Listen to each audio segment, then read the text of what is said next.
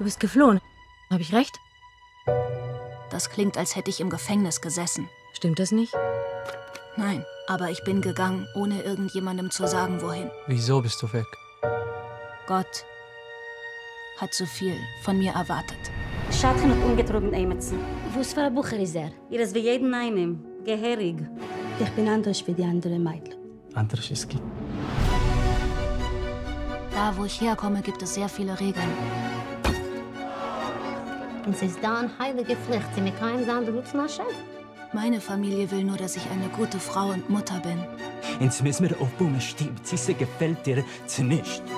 Ich wollte so weit wie möglich von meiner Community weg. Also, hilfst du mir? Ja, über diese aktuelle Netflix-Serie sprechen wir etwas später. Zuerst aber lernen Sie die Frau kennen, deren Leben die Drehvorlage geliefert hat. Deborah Feldman. Sie brach mit ihrer Vergangenheit im ultraorthodox jüdischen Milieu in Brooklyn, New York und schrieb dann zwei Weltbestseller darüber. Wir sprechen heute über die Herkunft, die sie hinter sich gelassen hat und was es bedeutet, mit der eigenen Vergangenheit zu brechen. Später ist Jeff Wilbusch zugeschaltet, der eine erschreckend ähnliche Geschichte wie Feldman erlebt hat und in der Netflix-Serie nun die Schreckensgestalt seiner Jugend spielt. Herzlich willkommen, Deborah Feldman. Ich freue mich sehr, dass Sie uns aus Berlin zugeschaltet sind. Ich freue mich auch sehr, dass ich zugeschaltet sein kann und darf. Ja, Frau Feldmann, Sie schreiben, die Frage aller Fragen sei für Sie, wie Sie Ihr Jüdischsein für sich erträglich machen können. Haben Sie darauf eine Antwort gefunden? Ich glaube schon, dass ich heute darauf eine Antwort gefunden habe, aber es geht, es geht natürlich um diese Erträglichkeit, weil ich in einer Welt aufgewachsen bin, wo mir das, also den Bezug zum Judentum natürlich sehr erschwert äh, wurde. Ich bin ähm, in einer Gemeinde groß geworden, die mir einen Zugang zu Gott quasi verwehrt hat oder zumindest ähm, ähm, diesen Zugang vermitteln wollte und bestimmen wollte. Und ähm, da neue Bezüge und, und ähm, Anknüpfungen zu finden, ist danach sehr schwierig. Ja, da braucht man eine lange Zeit. Mhm.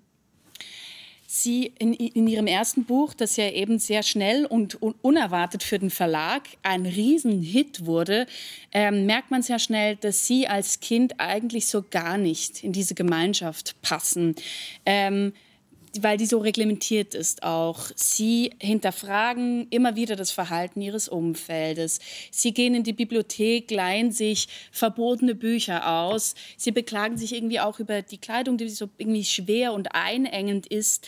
Ähm, wann wussten Sie denn, dass diese Welt, in der Sie leben, nicht Ihre Welt ist?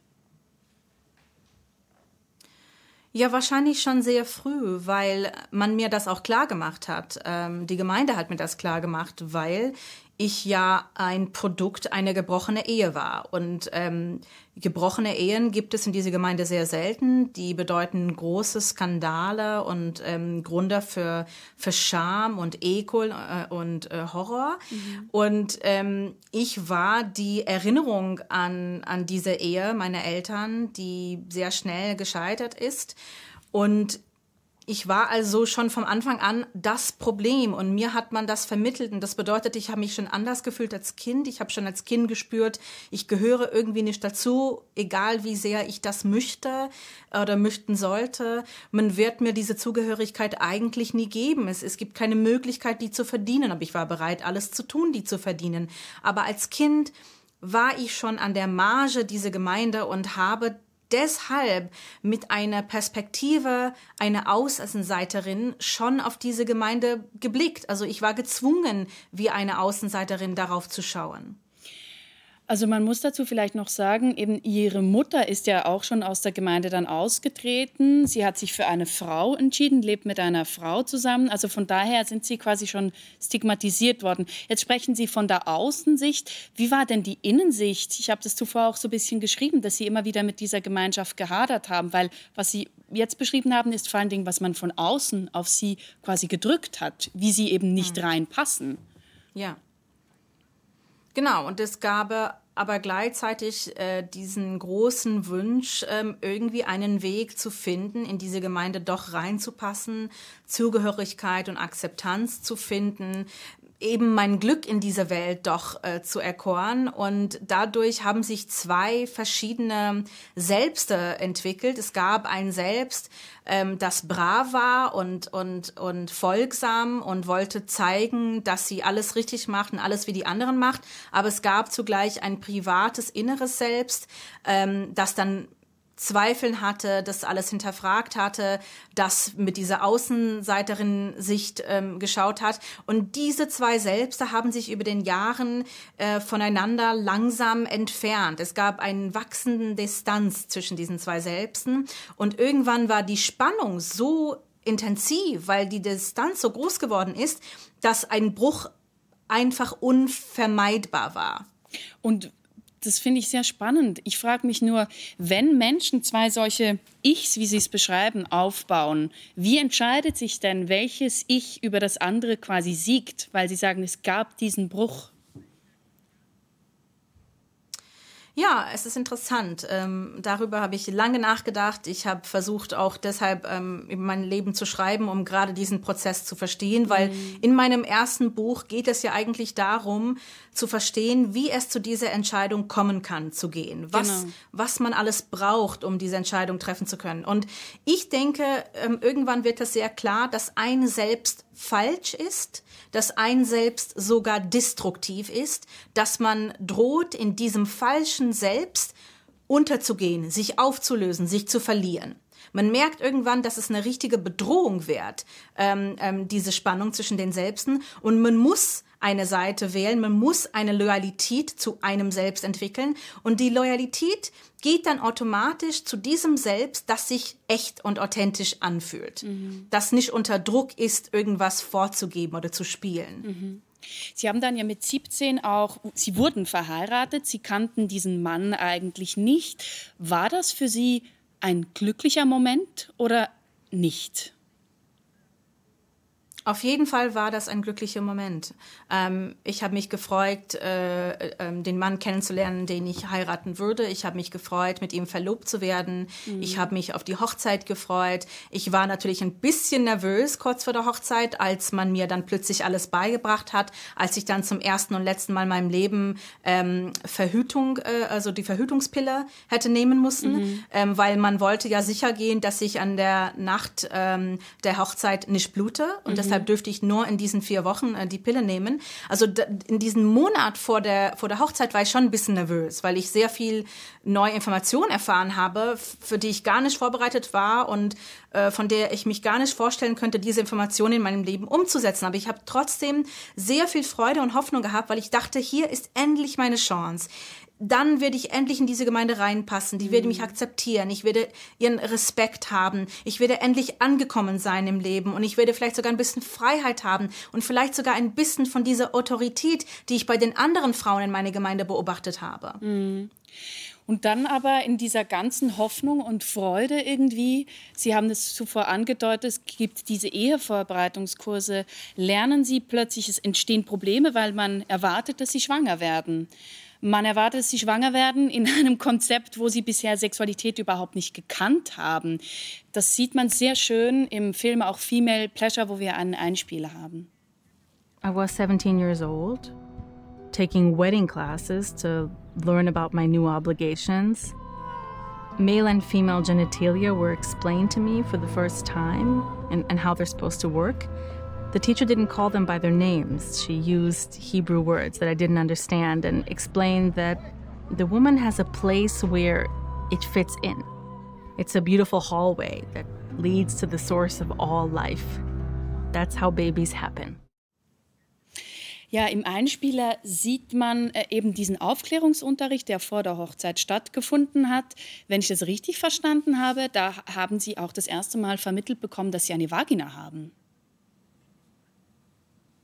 Richtig. Also ich wusste natürlich, ähm, dass der weibliche Körper als Bedrohung in dieser Gemeinde ähm, galt. Ich wusste, dass der weibliche Körper als ähm, Grund für, für alle Art ähm, schlechte Geschehnisse in der Welt äh, gesehen wurde und dass ähm, der zu, zu jeder Zeit zu verstecken und bedecken war und, und zu, zu leugnen. Und ich habe keine Beziehung zu meinem eigenen Körper gehabt. Und als ich ähm, mit 13 zum ersten Mal meine Tage bekommen habe, war ich sehr, sehr erschrocken. Und mir würde einfach gesagt, das ist ganz normal, so reinigt sich dein Körper, das haben alle. Und ich habe gedacht, Männer haben das auch. Also ich habe das einfach nicht hinterfragt. Und es ist mir nicht in den Kopf gekommen, dass äh, ich irgendwas sozusagen an meinem Körper vielleicht hätte, äh, der zu dem Zweck der Fortpflanzung dienen sollte. Ich habe ich habe das einfach nicht durchgedacht als Kind. Ich habe verstanden, Kinder kommen in die Welt. Ich wusste, das muss irgendwie hinhauen.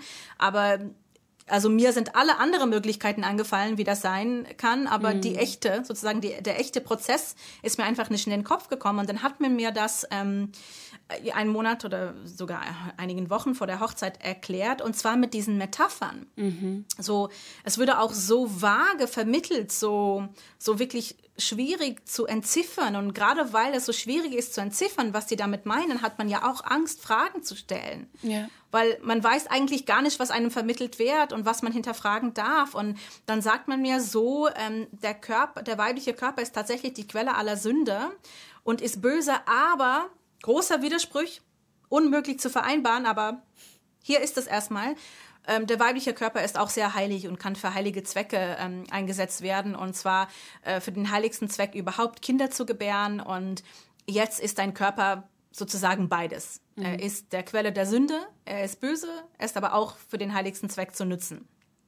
Und es wird immer in diese Dichotomie äh, dargestellt, dass man sagt, schau, dein Körper ist zwei Wochen im Monat unrein. Mhm ähm, weil du blutest und diese, und diese Blut äh, macht deinen Körper unrein und du musst schauen, dass du erstmal sieben reine äh, ähm, Tage zählen kannst, bevor du dich äh, ins rituelle, rituelle Bad begibst und danach wieder rein bist. Und für diese zwei reine Wochen wirst du deinen Körper für diesen Zweck der Fortpflanzung einsetzen. Und zwar hast du in deinem Körper tatsächlich diesen Flur. Am Ende diese, dieses Flurs gibt es einen so eine Art Altar. An diesem Altar wird ein Opfer äh, äh, dargelegt. Also, das wird halt so eine beschrieben. Äh, ähm, das ist das ist ja ein Märchen. Da, das, das kann man eigentlich gar nicht begreifen, was mhm. das bedeuten soll. Aber was denkt man dann als Mädchen in diesem Moment? Man denkt, es schaffen es irgendwie alle andere Frauen. Es kommen ja ständig in diese Gemeinde Kinder auf die Welt. Wenn die es schaffen, würde ich es auch schaffen. Es mhm. wird irgendwie hinhauen. Mhm. Und ich bin dann etwas nervös, aber mit, mit Vertrauen zur, Hoch zur Hochzeit gegangen und meinte, es wird irgendwie klappen. Ja, und Sie haben dann aber natürlich auch aus aufgrund dieser ganzen äh, Tradierungen und aufgrund dieser ganzen Belastungen quasi auch psychisch, dass man als Frau weiß, man ist in, in gewisser Weise schmutzig und heilig gleichzeitig, ähm, extrem viele Probleme gehabt im ersten Ehejahr. Sie beschreiben das unglaublich eindrücklich in Ihrem Buch auch, wie Sie einen Vaginismus entwickelt haben.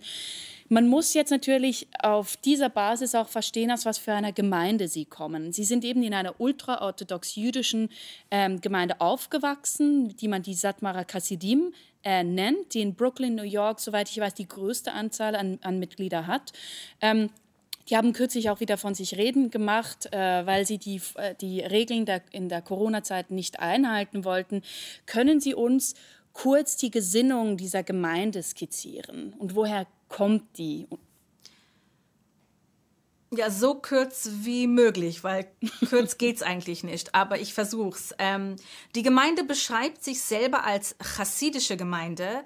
Die ist aber nicht unbedingt akkurat, diese Beschreibung, weil die chassidische Bewegung, die im 18. Jahrhundert in Osteuropa ähm, ihren Start hatte, war damals eine sehr radikale, mystische Bewegung, eine Art Rebellion gegen die Orthodoxie. Und ähm, am Anfang hat diese Bewegung äh, ihren Mitgliedern sehr viel Freiheit äh, angeboten.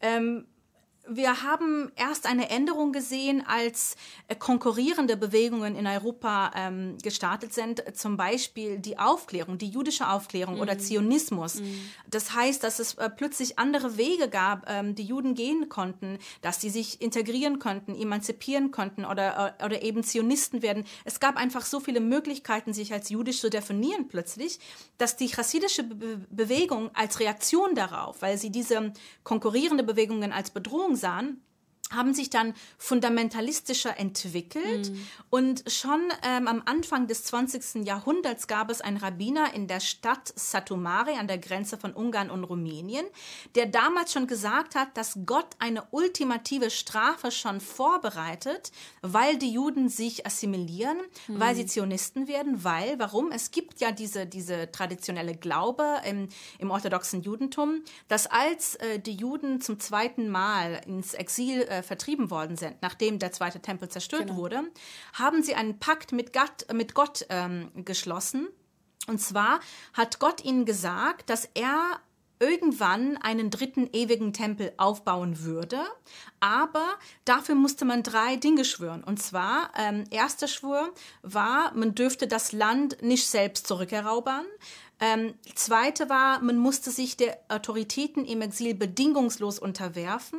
Und der dritte war, man musste sich immer von den fremden Völkern im Exil unterscheiden. Und diese drei Schwüre werden sehr ernst genommen, wurden sehr, immer sehr ernst genommen in der Orthodoxie. Und die ganze Orthodoxie basiert ja darauf, dass man glaubt, man ist im Exil, man arbeitet seine Sünden ab, man wartet, ähm, dass man den Messias verdient, dass die Erlösung kommt und dann ist der dritte Tempel für die Ewigkeit da. Mhm. Und die Satmare Juden, glaubten schon vor dem Krieg, dass, äh, dass die Assimilation und die Emanzipation und der Zionismus ähm, eigentlich so Beweise dafür waren, dass die Juden diese diesen Pakt, diese drei Schwüre vergessen, weil sie, sie äh, unterwerfen sich nicht mehr, die unterscheiden sich von den anderen Völkern nicht mehr und die versuchen selbst das Land zurückzunehmen.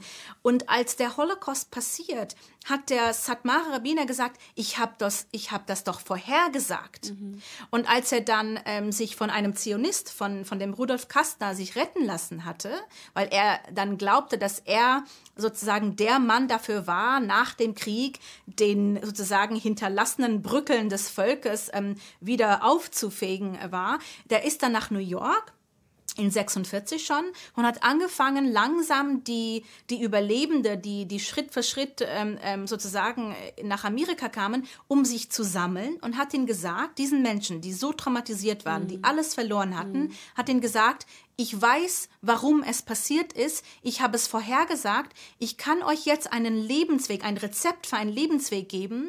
Ähm, der sozusagen eigentlich dafür da ist, eine Wiederholung so einer Strafe zu vermeiden, aber natürlich auch, um diesen Überlebensschuld irgendwie entgegenzusetzen äh, oder zu treten. Weil diese Überlebende, ich, ich, ich rede jetzt auch ähm, ganz spezifisch über meine Großeltern, die, die den Holocaust überlebt haben und alles verloren hatten, die haben wirklich, die haben sich schuldig gefühlt. Die haben nicht das Gefühl gehabt, dass die das Leben verdient haben. Die haben sich gerne ähm, Entbehrungen auferlegt. Das, das hat dann auch gepasst und da sagte der Rabbiner, ähm, wir mussten dieses Leben, äh, die, diesen Lebensweg jetzt gehen, weil wir mussten Gott besänftigen. Gott ist wütend auf uns. Mhm. Und nur indem wir alle jüdische Rituale und Traditionen extrem und neu interpretieren, interpretieren können wir ihn besänftigen, können wir schauen, dass er irgendwie ähm, seinen Zorn äh, im Griff hat. Mhm. Und genau aus dieser Erfahrung, eben auch aus dieser dramatischen Erfahrung der Shoah, erklärt sich dann eben auch diese Enge und die Abgrenzung auch, oder? Die die Satmara jetzt leben und aus diesen Schwüren, die sie gesagt haben. Genau, wobei diese Abgrenzung ähm, hat sich über den Jahren auch extremer entwickelt, weil die sind ja, also die Gemeinde, würde ich sagen, ist erst in den 50er Jahren in Amerika so eine richtige Gemeinde geworden, mhm. so mit einer richtigen Identität und so unsichtbare Grenzen um sich herum. Aber dann kam halt in der modernen Gesellschaft um sie herum ähm, ähm, die Zivilrechtebewegung, Feminismus, ähm, ähm, dann ähm, paar Jahrzehnten später die Technologie. Und diese, diese Änderungen in der Außenwelt haben sie als als große Bedrohung wahrgenommen mhm. und haben sich sozusagen bei jeder ähm, Schritt in die Richtung Progressivität ähm, sozusagen sich noch radikaler ausgelegt und sich noch weiter abgeschottet. Das heißt, die, Abschott, die Abschottung war auch ein Prozess, der dann immer extremer wurde. Und auch wenn ich zum Beispiel an meine Kindheit zurückdenke, hat sich die Gemeinde auch seitdem natürlich extremer entwickelt und sich versucht, noch mehr abzuschotten. Mhm. Jetzt gibt es ja viele Leute, die von den Satmar Chassidim als eine Sekte sprechen. Wir haben mit der Religionswissenschaftlerin Dorothea Lüdeckens darüber gesprochen, wie sinnvoll das, das ist. Ich denke, dass der Sektenbegriff uns da nur bedingt weiterhilft, weil wir haben bei dem Begriff Sekte so viele negative Assoziationen, also denken an so viele negative Aspekte, die entweder gar nicht oder vielleicht nur zum Teil auf diese Gemeinschaft zutreffen. Also es gibt vielleicht eher eine, äh, es ist eher eine Gemeinschaftsform, die wir vielleicht als eine umfassende oder vereinnahmende, ja in gewisser Weise sogar ganzheitliche Gemeinschaft bezeichnen könnten. Also es ist eine Gemeinschaft, die wirklich das ganze Leben ihrer Mitglieder prägt, von der Geburt bis zum Tod. Wenn sie in der Gemeinschaft sind, dann ist ihre Ehe davon geprägt. Sie werden ihre Kinder entsprechend erziehen, ihre Freizeit, ihre Kleidung, ihr Umgang mit ihrem eigenen Körper. All das ist mitbestimmt von den Regeln und Vorstellungen und Werten und Erzählungen der Gemeinschaft. Wie stehen die Satmarer Hasidim im Gros der extrem diversen religiösen Strömungen innerhalb des Judentums da?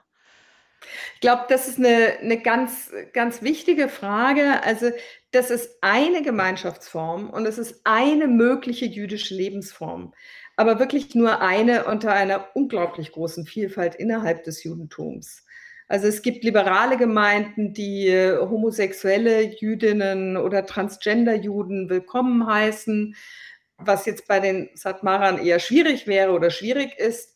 Und es gibt orthodoxe, also sich wirklich auch selber als orthodoxe Gemeinden verstehende jüdische Gemeinden, die einerseits bestimmte Richtlinien des religiösen Lebens bewahren wollen, wie zum Beispiel die Speisegesetze, und gleichzeitig aber auch säkulare Bildung sehr, sehr hoch einschätzen. Das ist etwas, was bei den Satmarern zum Beispiel eine geringe Rolle spielt, eher geringe Rolle. Insofern ist das wichtig im Kopf zu behalten. Es ist eine Form jüdischen Lebens, aber es ist nicht das Judentum. Das Judentum ist viel vielfältiger und weiter als das, was wir dort kennenlernen. Autoritäre Strukturen, Parallelgesellschaften, vereinnahmende Prozesse, unlautere Methoden. Wo soll denn religiöse Toleranz enden? Schwierige Frage. Also religiöse Toleranz, Religionsfreiheit, das sind ja ganz wichtige Werte, auf die wir hier auch stolz sind in unserer Gesellschaft. Gleichzeitig denke ich, also die Schweizer Gesellschaft, der Schweizer Staat, ähm, hat sich verpflichtet, versteht sich im Rahmen der Menschenrechte. Und das ist natürlich ein weiter Begriff. Das ist eine Frage auch der Perspektive.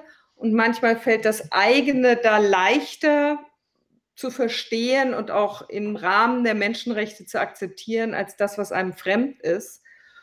Und gleichzeitig denke ich, ähm, ein Staat ist ja verantwortlich für seine Bürgerinnen und Bürger. Und ganz besonders für diejenigen, die nicht selbst entscheiden können für sich also für Kinder und Jugendliche vor allem auch. Und da hat ein Staat auch eine, eine Fürsorgepflicht und eine Verantwortung, auch Grenzen zu ziehen.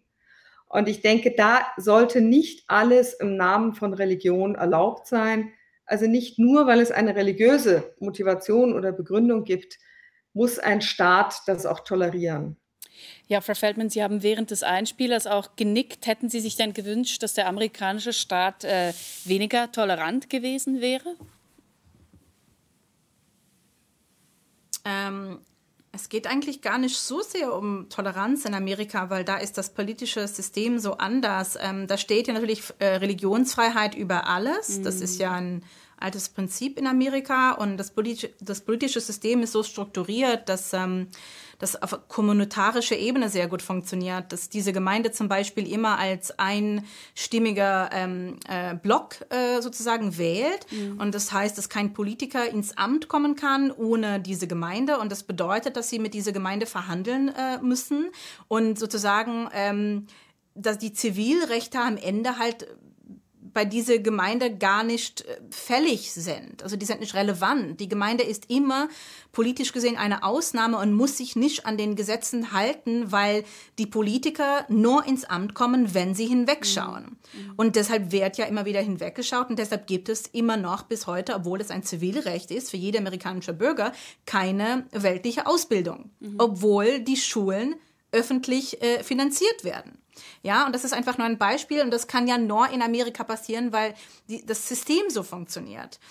es ist der, ist der gleiche äh, Beispiel mit den Richtern zum Beispiel. Es ist ganz anders als in Europa. Die Richter sind, die sind schon von den hiesigen Gemeinden, wo sie fungieren, abhängig.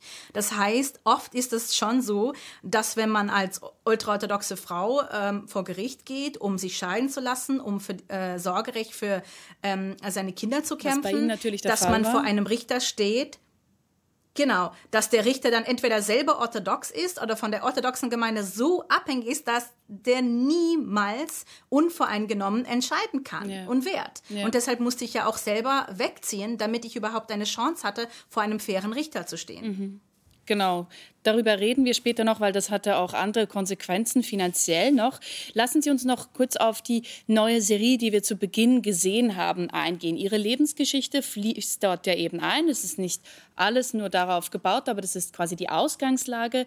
Ähm, eben Shira Haas, die israelische Schauspielerin, spielt Esti, die quasi sie ist. Ähm, haben Sie sich in ihr und in ihrem Schauspiel wiedererkannt? Ähm, es gab jedenfalls Momente, die mir vertraut vorkamen, so gewisse besondere Momente. Es gab auch Momente, wo ich gedacht habe, wenn nur ich so gewesen wäre. Welche ja, denn? Also, weil da in dieser Figur, ja, es gibt einen Moment im Schlafzimmer, wo sie endlich mal äh, ihrem Ehemann alles dann sagt, was im Kopf, was in ihrem Kopf vorkommt. Und ich hatte keinen Moment genau wie dieser. Ich, ich hatte vielleicht so ganz kleine Momente hier und da, wo ich ein bisschen Dampf abgelassen habe, aber ich habe keinen Moment wie, wie, wie Esti, wie sie dann als Vulkan einfach äh, überläuft. So. Also das hatte ich nicht. Und da war ich so vielleicht sogar kurz neidisch. Aber wir haben auch Esti als Figur konzipiert, die ein bisschen ein, eine Fantasie sein sollte. Ein, sie sollte zumindest eine Figur sein, worin sich viele ähm, Ex-Chassidim ähm, ähm, oder Leute, die vielleicht Ex-Chassidim sein wollen, sich spiegeln können. Das wollten wir. Und deshalb ähm, ist sie nicht nur sozusagen auf mich angelehnt, sondern wir haben auch mit anderen Aussteigern gesprochen und versucht, eine Figur zu, zu schaffen, die die Erfahrungen mehrerer Aussteiger reflektiert. Was ich mich schon stark gefragt habe, ich meine, Sie haben jetzt in zwei Büchern Ihre Geschichte schon verarbeitet. Trotzdem, das ist, Sie schreiben dort selbst und plötzlich bekommen Sie Ihre eigene Geschichte, jedenfalls zum Teil wieder vorgespielt. War das nicht ein unglaublich auch schmerzhafter Prozess? Ähm, ich versuche vielleicht präzisere Worte zu finden. Ähm, jedenfalls ist das so, dass die zwei Frauen, die diese Serie kreiert haben, die sind gute Freunde von mir. Wir haben jahrelang darüber geredet, bevor es überhaupt dazu kam, dass es offiziell wurde. Ja. Am Anfang war es nur ein Witz und dann wird es ernster, aber wir haben wirklich diese Serie ähm, in allen Hinsichten rauf und runter diskutiert. Das heißt, an dem Punkt, äh, als wir anfingen zu casten und zu, äh, und zu filmen, da gab es keine Überraschungen. Ich wusste schon alles im Voraus. Ich war sehr gut vorbereitet. Ich war mit diesen Frauen emotional sehr eng. Ähm, ich habe da das vollste Vertrauen gehabt. Sehr viel Klarheit. Dann kamen die Folgen zu mir im Herbst 2019 und ich war sehr gut vorbereitet und es, es gab tatsächlich keine Überraschungen. Aber klar, in dem Moment, gerade zum Beispiel bei der dritten Folge, wo es diese sehr ähm, harte Szenen gibt, ich, ich kann jedenfalls ehrlich berichten, dass ich dann teilweise ähm, so am Rand äh, meines Sitzes war und habe den Atem dann die ganze Zeit eingehalten, weil ich Angst hatte. Ich hatte Angst, dass die, diese Schauspielerin Shira Haas es vielleicht doch nicht hinkriegt, diese Geschichte von dieser Figur erzählen zu lassen, ohne dabei die Würde und die Integrität dieser Figur verletzt zu sehen. Weil ich natürlich mir die gleiche Sorgen gemacht habe, als ich das Buch schrieb. Wie schreibt man über so eine Geschichte, ohne peinlich zu sein, billig zu sein, sexy zu sein, ähm, ähm, es ist einfach wahnsinnig schwierig. Man hat das Gefühl, es gibt keinen richtigen Weg. Man ist, egal was man tut, als Mensch dann in seiner Würde verletzt. Und ich habe das Gefühl gehabt, als ich schrieb, ich würde auf einen Draht gehen. So. Und ich glaube, die Schauspielerin Shira Haas hat das gleiche Gefühl gehabt, als sie, als sie diese Rolle gespielt hatte. Und ich glaube, es, es hat ihr wahnsinnig viel Energie gekostet. Ähm, die hat sich da mit, äh, mit Herz und Seele reingeschmissen und hat diese Rolle geatmet und geschlafen und gegessen und hat nichts anderes gemacht, als sich in diese Rolle hineinzufühlen. Und ich glaube, sie hat diese Angst auch gespürt und gerade vielleicht deshalb, weil sie diese Angst so tief in ihrem Körper gespürt hat, hat sie es, hat sie es hingekriegt, diesen Draht zu gehen, ohne runterzustürzen. Mhm. Trotzdem frage ich mich, und ich erlaube mir das nochmal zu fragen, kam alter Schmerz auf Sie zurück, als Sie das gesehen haben? Sie haben jetzt gesagt, Sie haben das eng auch begleitet. Das Endprodukt, dann ist ja trotzdem noch mal was anderes. Jetzt haben Sie auch die, die äh, quasi die zweiten, die zweiten Teilen, als sie äh, konkret in Berlin ist, angesprochen. Ja, ähm, ja klar. Also auf jeden Fall ähm, obwohl ich dachte, gut vorbereitet zu sein, gab es Momente, als ich die Folgen geschaut habe, wo ich gemerkt habe, ich habe doch nicht alles so gut verarbeitet, wie ich vielleicht ähm, gedacht hatte. Und vielleicht ähm, gibt es noch ein, ein langer Weg vor mir.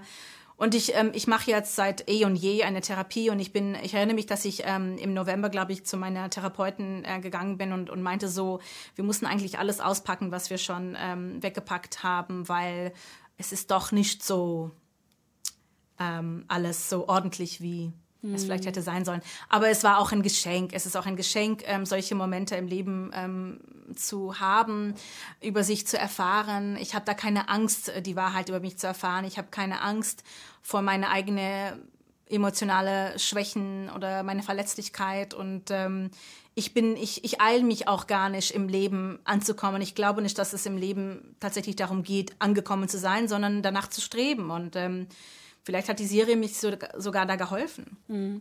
Es gab eine Rezension in der Welt von ähm, äh, Alan Posner, der gesagt hat, aus der Serie oder aus einer Serie, die den tragischen Konflikt zwischen Tradition und Emanzipation thematisieren müsste, wird ein Feel-Good-Movie für Berliner Hipster und solche, die es gerne wären, äh, gemacht. Können Sie das irgendwie nachvollziehen, auch nachdem Sie jetzt gesagt haben, es sei ein Drahtseilakt und, und sie habe diese Person geatmet und so weiter, diese Figur? Also, also die, ähm, die Bedeutung seiner Worte kann ich nicht nachvollziehen, yeah. aber es ist schon klar, dass ähm, so Männer wie Alan Posner und Michael Wolfsen diese Position vertreten würden, weil sie diese Positionen ja immer vertreten. Und als, als, als Frau mit so einer Geschichte wie meine mhm. ist man ja immer auf solche Stimmen vorbereitet. Man ist daran gewöhnt. Äh, und ich, wenn jemand mir dann vorher hätte fragen wollen, wie denkst du, wird Alan Posner reagieren, hätte ich das genau so dargestellt, dass, ja. so, dass er so reagieren würde. Aber es gab mittlerweile ja ähm, sowohl im deutschsprachigen Raum als im englischsprachigen sehr, sehr gute Antworten auf, auf diesen Texten. Es gab zum Beispiel einen Text in der Wiener Zeitung, ähm, kurz gefasst, nicht jede unliebsame Darstellung ist antisemitisch. Ja, ein sehr guter Punkt. Ähm, andererseits gab es einen sehr interessanter Text von einem Akademiker ähm, in Amerika, ähm, der eigentlich für so ein Thema Experte ist, anders als äh, Wolfson und Posner, einen sehr äh, großartigen Text, ähm, worin erklärt wird, was wir eigentlich vorhatten, dass Berlin und Williamsburg, wie sie in der Serie dargestellt werden, sind nicht Berlin in Williamsburg, ähm, als dokumentarisches Objekt, mhm. sondern als Archetypen, die in dem Kopf der Protagonisten gegeneinander prallen. Das sind Fantasien sozusagen, die in ihre Erfahrungen und in ihren Perspektiven sich entfalten und zwar als, als sozusagen gegenseitige Archetypen. Und wer das nicht versteht, will das nicht verstehen. Mhm. Mhm. Ähm, gehen wir weiter, gehen wir auch zu Ihrem zweiten Buch eben über Bitten. Ähm, da schreiben Sie eigentlich alles, was danach geschehen ist, nach dieser Flucht. Sie haben dieses Buch Ihrer Oma gewidmet. Denken Sie, sie hat dieses Buch je in die Finger bekommen? Nein. Ich, ähm, also sie war nicht mehr am Leben, als das Buch äh, veröffentlicht wurde. Ähm, aber ich fühle mich meiner Großmutter bis heute noch sehr nah, mhm. sehr nah im Geiste. Ähm, sie beeinflusst mich sehr. Ähm, ich habe alle meine stärksten Charaktereigenschaften von ihr gelernt, ähm, alle meine Ressourcen ähm, von dieser Beziehung mit ihr. Und vielleicht, vielleicht macht eine Schriftstellerin sowas auch für sich selbst. Vielleicht ähm, ist die Widmung dann für mich was Persönliches. Ähm, Ich, ähm, ich denke, dass meine Lebung, äh, sorry, ich denke, dass mein Leben eine Widmung meiner Großmutter ist. Hm. Das ist sehr berührend, was Sie sagen. Man merkt auch, dass Sie sehr traurig sind darüber. Sie hatten ja nach Ihrem Austritt keinen Kontakt mehr zu ihr, ja? Richtig. Hm. Was ich beeindruckend und, und schrecklich zugleich finde, auch in der Lektüre dieses Buches, ist, Sie hatten einen ersten Befreiungsschlag und der war irgendwie gar kein richtiger Befreiungsschlag, sondern zuerst mal ein Rückschlag. Sie haben ähm, Sie mussten nach Manhattan ziehen aufgrund dieser ganzen äh, Sorgerechtsgeschichte. Das ist eine komplexe Geschichte, die soll sich der Zuschauer besser selber nachlesen. Aber Sie haben dort gelebt, hatten eine teure Wohnung, ähm, hatten irgendwie kein Geld, viel Zeit. Ähm, wie muss man sich das vorstellen, dass Sie trotzdem die ganze Zeit weitergemacht haben? Wie war das möglich? Ich hatte ein Kind. Ich musste für das Kind jeden Tag aufstehen, Frühstück machen, das Kind äh, in die Kita bringen, das Kind abholen, Abendessen, kochen, baden. All, also es gab einen Zeitplan, es gab eine Routine, es gab ein Kind, das von mir abhängig war und sehr viel von mir erwartet hatte. Und das, das war zugleich ein Last, aber auch ein großes Geschenk, ähm, weil es mich also hat mir Orientierung ähm, gegeben. Und es ist die Erklärung, warum ich es geschafft habe. Und es ist auch die Erklärung, warum Frauen, ähm, die ihre Kinder verlieren, sich dann umbringen, mhm. weil sie selber keinen Lebenssinn mehr finden. Ja, Sie sprechen da etwas Wichtiges an. Also ganz viele Aussteiger nehmen sich auch das Leben. Sie schreiben, Sie kennen selber einige, die das äh, getan haben. Also das ist eines der Schicksale, die Leute haben, wenn sie aus dieser Gemeinschaft aussteigen, weil da so stark das ganze Leben ähm, durchzogen ist von der Gemeinschaft und von allen religiösen Ritualen? Oder wie, wie gilt es das zu verstehen? Es ist ähm, tatsächlich sehr komplex. Ähm, da hängen sehr viele Faktoren zusammen. Ähm, ein, ein großer Faktor ist, dass sehr viele Aussteiger versuchen, irgendwie noch halbwegs Kontakt mit gewissen Familienmitgliedern zu, zu behalten. Mhm.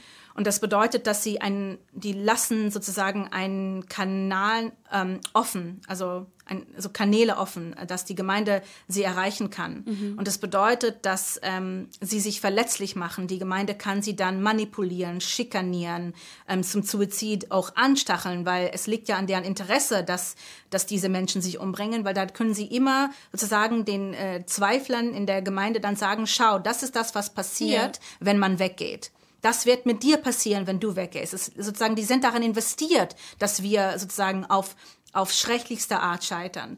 Und ähm, dann gibt es ein anderer Faktor, dass man halt in der Außenwelt nicht ankommt. Vor allem, weil man äh, diesen Kontakt ähm, aufrechterhält, bleibt man so in so einer Art Zwischenwelt, man gehört nicht dahin, woher man kommt. Man kann eigentlich nie wirklich zurück, weil auch wenn man zurückgehen würde, wäre es nicht, wäre es nie sozusagen das Gleiche wie vorher, wie die Figur ähm, Moische auch in der Serie sagt.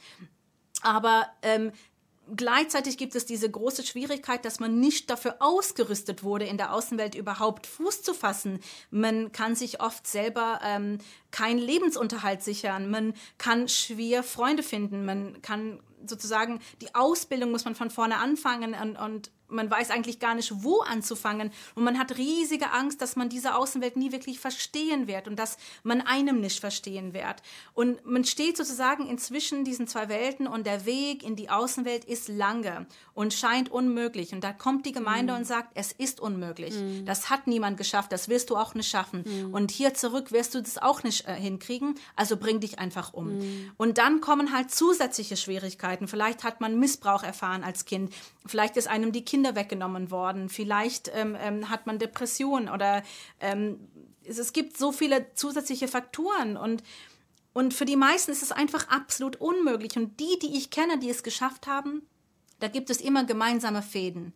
Absolute Kontaktabbruch, physische Distanz zwischen einem und die Vergangenheit, ähm, entweder keine Kinder gehabt zu haben oder Kind behalten zu können ähm, und ähm, man musste natürlich eine Chance äh, bekommen. Vielleicht, äh, ich denke an einen guten Freund von mir, der auch in Berlin wohnt, der das geschafft hat, in die École des Beaux-Arts äh, in Paris äh, ähm, reinzukommen und da zu studieren. Und diese Umgebung hat ihm dann so vieles ermöglicht und so viele Verbindungen gegeben. Bei mir war das Sarah Lawrence College, da hat man mir ohne Hochschulabschluss genommen, einfach weil ich drei Aufsätze schrieb. Und diese, diese Schulung hat mir so viel mehr als Schulung gegeben. Es hat mir eine Welt erschlossen. Es hat mir Verbindungen geschafft. Es, es hat mir eigentlich in allen Hinsichten geholfen. Es ist der Grund, warum ich ein Buch schreiben dürfte, warum ich eine Anwältin bekommen habe. Das heißt, man braucht schon die Chance, man braucht schon, dass die Außenwelt sich einem öffnet. Und das passiert selten. Und ich muss noch eine Sache dazu sagen, dass das größte Problem für Aussteiger wie ich ist, dass, die, dass der höchste Maß an Diskriminierung und Vorurteile erfahren wir in der jüdischen Welt. Und gerade so von, von solchen äh, Menschen wie Alan Posner und Michael Wolfson, ähm, die meine Geschichte so äh, kritisch angehen und es so schlimm finden, dass so Leute wie ich eine Stimme haben, die sind ja auch nicht die, die dann dastehen mit offenen Armen wenn so Menschen wie ich dann aussteigen und sagen, kommt mal zu uns, wir nehmen euch auf, wir helfen euch. Mhm. Da kriegen wir keine Hilfe. Da kriegen wir nur Vorurteile, wie es in der Serie auch gezeigt wird zwischen Jael und Esti. Jael ist eine säkulare Israelin, die aber sich mit den Ultraorthodoxen auskennt und sagt, was ist die Esti? Die ist eine Babymaschine. Mhm. Was wird mhm. aus ihr? Nichts. So, sie sagt, du wirst es nie nachholen können, du wirst nie wie uns. Und genau das ist es, was uns gesagt wird, mhm. wenn wir aussteigen von anderen Juden. Und es ist genau der Grund, warum wir tatsächlich den weiten Ausweg suchen mussten, um da hinzugehen, wo die Leute uns nicht genug kennen, um sozusagen diese Vorurteile gegen uns zu haben und uns die Chancen zu verwehren. Mhm. Und das schätzen Sie ja auch an Berlin. Deswegen sind Sie auch jetzt in Berlin geblieben, weil das auch so multikulturell ist, wie ich Sie verstanden habe. Ich möchte noch ganz kurz, wir sind fast am Ende der Sendung, darauf eingehen. Sie haben gesagt, man muss mit allem brechen. Heißt es auch, weil die religiöse Tradition der Horizont war, vor dem Sie Ihr Leben bis dahin eigentlich gelebt haben, dass man auch mit der Religion brechen muss? Konkret gefragt, gibt es für Sie noch einen Bezug dazu? Beten Sie noch? Nein, ich würde nicht sagen, dass ich bete. Und ich würde sagen, dass äh, wenn man in so eine Art von Gemeinde aufwächst, egal in welcher Re Religion, wird es danach sehr, sehr schwierig, äh, überhaupt einen Bezug zur Religion zu finden, der irgendwas mit Gruppenbildung oder mhm. Gemeinde zu tun hat. Man kann das nur dann als Individuum aussuchen und sich äh, dabei noch sicher fühlen. Äh, äh ähm, das heißt, wenn ich eine Spiritu wenn ich eine Spiritualität in meinem Leben noch habe, dann ist es auf jeden Fall eine sehr individuelle. Und solange es individuell bleibt, ist die Spiritualität da. Aber wenn ich das Gefühl habe, eine Gemeinde will das sozusagen ähm, verein vereinnahmen, ja. ähm, dann breche ich sozusagen damit, weil ich kann nur einen individuellen Bezug haben, ähm, dass, so dass ich mich nicht dadurch bedroht fühle oder eingeengt fühle. Und das ist dann halt ein Sonderfall, ähm, was bei vielen Aussteigern ähm, so passiert. Ähm, wenn ich jetzt weniger extrem aufgewachsen wäre, dann vielleicht wäre ich auch nicht so extrem drauf heutzutage. Mhm. Aber es ist nachvollziehbar, dass, dass alle Art von Gruppendenken mich sehr erschreckt. Mhm. Ich danke Ihnen ganz herzlich für dieses offene Gespräch, Frau Feldmann. Ganz herzlichen Dank. Danke, dass ich Gast sein dürfte.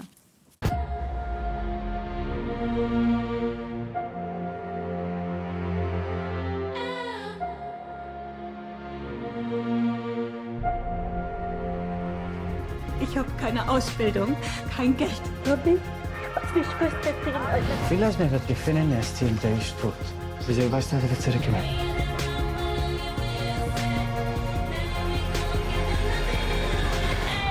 Bei mir ist nun Chef Wilbusch, den Sie soeben im Einspieler gesehen haben. In der Serie Unorthodox spielt er die Figur Moische, die Esti aus Berlin wieder in die ultraorthodoxe Gemeinschaft zurückzuholen versucht.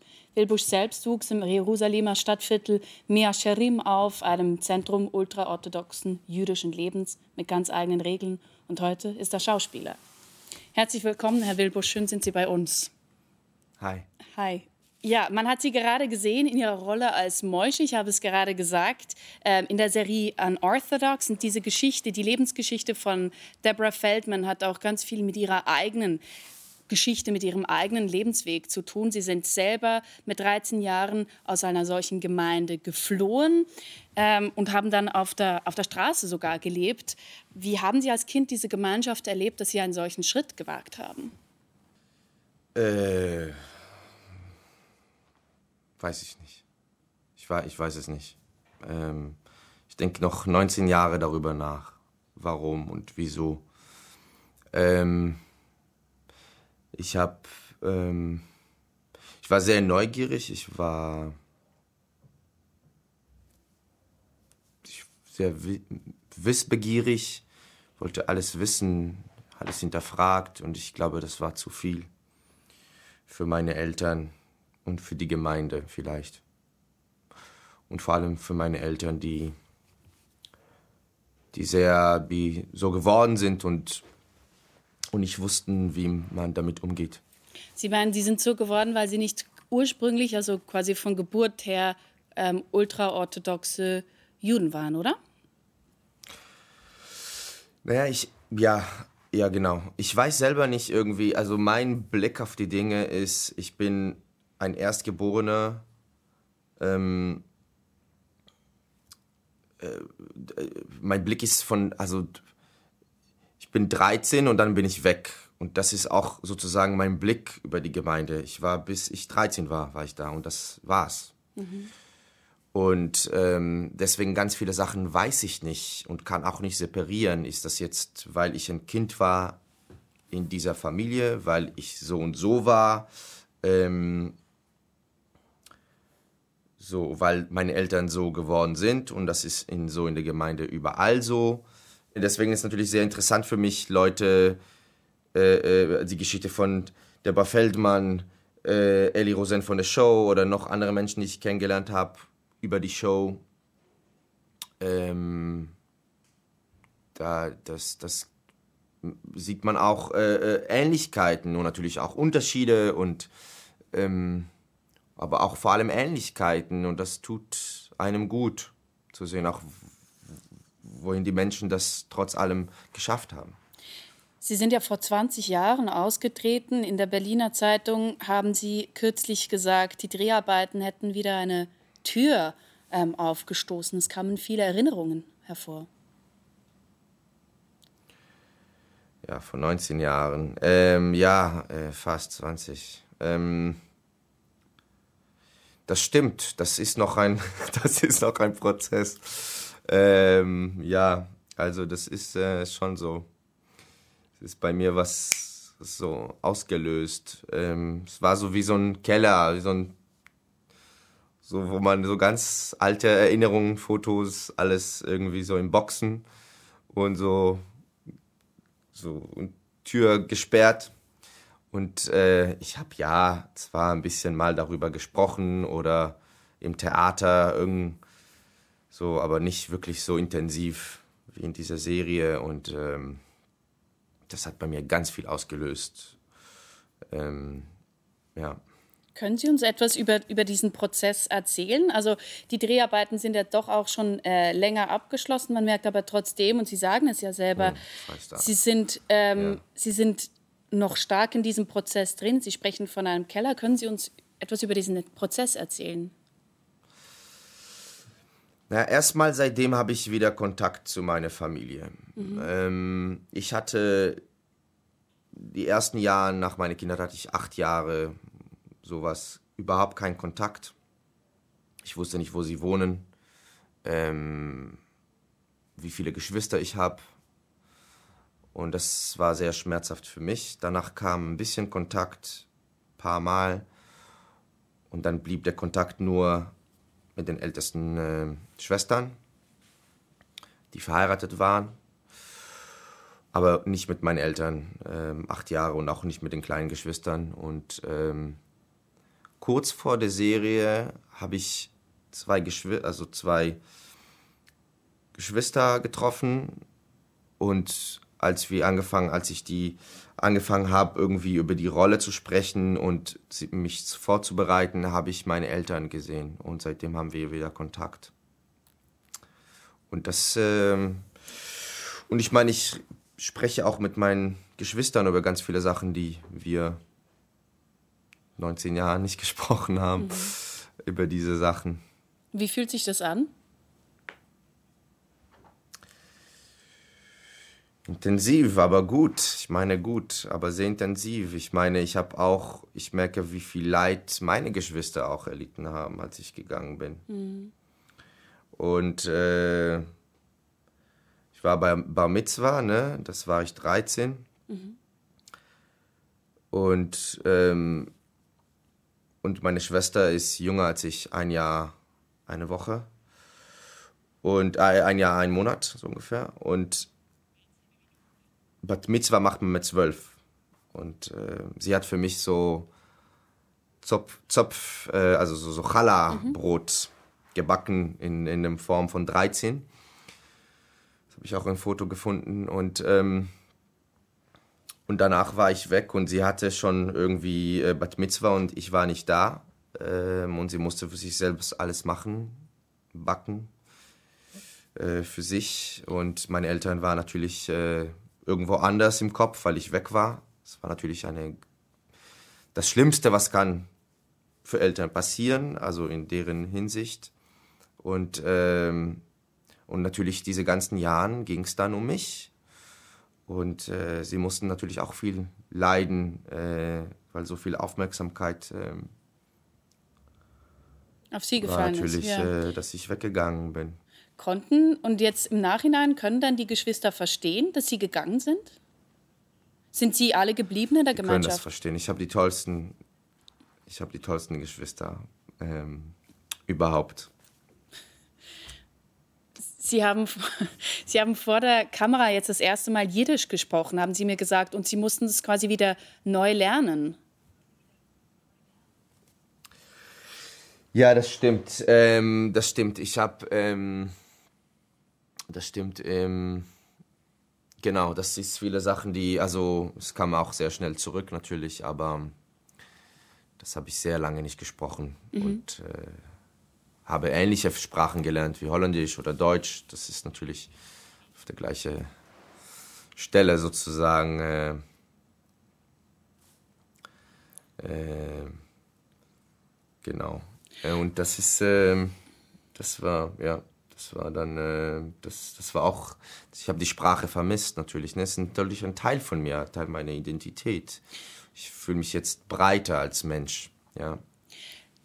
Das ist ein gutes Stichwort in Bezug auf das Vermissen. Das habe ich mich sowieso gefragt. Wenn Sie das gemacht haben und wieder in diese Gemeinschaft ja. zurückgekommen sind, haben Sie da gemerkt, ich meine eben, Sie sind sehr früh ausgetreten, dass Sie doch etwas vermissen, eben Gemeinschaft, auch die ganze Spiritualität, die dort alles durchzieht? Das werde ich, glaube ich, für mein ganzes Leben vermissen. Ähm, weil ich kann, ich will und kann nicht und will auch nicht äh, zurück in so eine Gemeinde, aber das ist natürlich meine Familie und ein Teil von mir und sehr tief, tief in, es ist ein Teil meiner Identität und ich glaube, das werde ich auch nie wirklich so finden. Sie sind. Aber Schauspieler ist, ist das. Ja. Dafür bin ich Schauspieler. Das ist dann, das ist dann äh, okay. Ist das ein Ersatz? Ein Ersatz ist es nicht, aber das ist, äh, das ist sozusagen ähm, diese Sehnsucht nach, diese Riesensehnsucht ähm, ist auf jeden Fall äh, da, glaube ich, äh, ähm, ist, ist, ist nah zu diesem Beruf, glaube ich. Mhm. So diese Sehnsucht nach Fühlen und Spielen und Reflektieren und Geschichten erzählen und Charaktere erzählen, ja. Jetzt einerseits sind sie ja, spielen sie Schau, andererseits jetzt genau in diesem Falle ist es ja ganz viel auch Realität dabei. Sie schlüpfen in die Rolle eines Peinigers der Kindheit irgendwie auch. Wir haben das von Frau Feldmann auch zuvor gehört, wie oft es so ist, wenn man ausgetreten ist, dass man von, von Leuten immer wieder ähm, kontaktiert wird, die einen zurückholen wollen, die einem ähm, raten, sich selber das Leben zu nehmen und so weiter. Wie war das für Sie? Ähm, Also erstmal, erstmal will ich sagen, dass es immer, also im Schauspiel ist es immer, es hat immer mit einem zu tun. Auch wenn man einen Psychopath spielt, das hat mit einem zu tun. Also man ist nicht Psychopath selber, aber man versucht da Seiten in sich zu verstärken, die Welt zu lernen und was es einem bedeutet, diese und diese Figur. So. Und ich glaube, dann ist es jedes Mal, ähm, soll es sehr, also persönlich sein. Ähm, in diesem Fall natürlich ist es besonders, weil ich habe auch gerade gesagt, ich bin gegangen, als ich 13 war.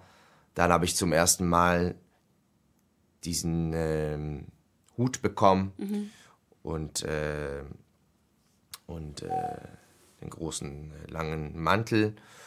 Und das hatte ich zwei Wochen erst und dann bin ich gegangen. Und äh, da das diese Erwachsenenklamotten oder die Gebetsriemen.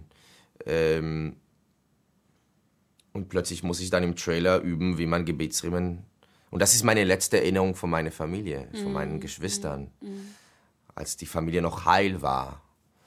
Und ähm, und das ist auch ein Punkt, die meine Erinnerung, meine Familie lebt schon in Manchester, meine Schwester hat schon sechs Kinder.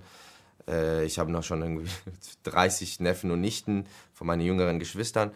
Ähm, das ist schon fast 20 Jahre her und trotzdem immer in meiner Erinnerung komme ich da zurück hin zu diesem, zu diesem Zeitpunkt, dass ich 13 war. Mhm. Ähm, und deswegen der Geruch von der Gebetsriemen, wie es an sich fühlt an, an, an der Haut, ähm, das ist natürlich erstmal, war für mich sehr, ich habe auch gefühl, äh, das gesehen, dass die Kollegen sozusagen, ich habe, als ich die Maske hatte mit Paes, mhm. mit Paes, mhm. hatte ich nicht, ähm, hatte ich die, der, der, der Kappel, habe ich die, die Kippa ähm, äh, immer an, so, weil ich dachte, das gehört irgendwie sich dazu, weil man geht nicht ohne Kippa keinen einzigen Meter darf man gehen, also als Ultraorthodoxe.